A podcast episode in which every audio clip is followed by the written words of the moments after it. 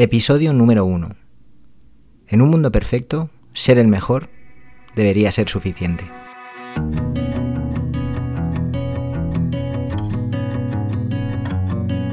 Pero ¿qué quiere decir ser el mejor? Ser el mejor comparado con qué? Ser el mejor para quién? ¿Quién decide que nosotros somos el mejor? Parecen preguntas lógicas. No obstante, muchas veces utilizamos ser el mejor en nuestros textos, en nuestra web, la mejor inmobiliaria de, la mejor manera de vender tu piso. ¿Pero es realmente la mejor manera para todo el mundo?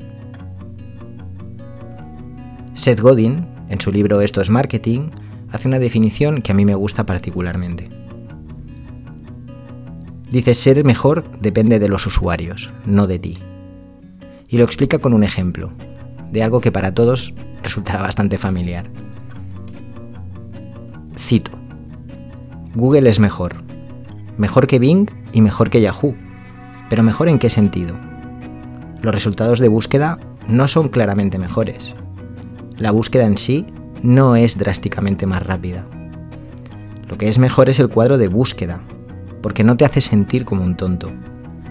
Yahoo tenía 183 enlaces en su página de inicio, Google tenía solo dos. Proyectaba confianza y claridad. No podía estropearse, de modo que era mejor, para algunos. Ahora DuckDuckGo es mejor, porque no forma parte de ninguna gran compañía, porque no realiza un seguimiento de tus movimientos, porque es diferente, de modo que es mejor para algunos.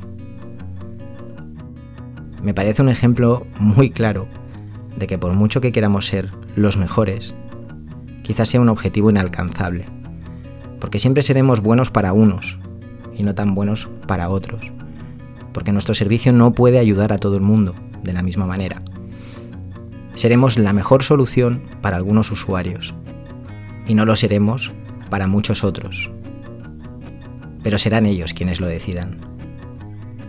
Hagamos bien el trabajo entendamos a quién podemos ayudar de verdad y enfoquemos nuestros mensajes en valores más concretos y en beneficios más reales que no simplemente en ser los mejores.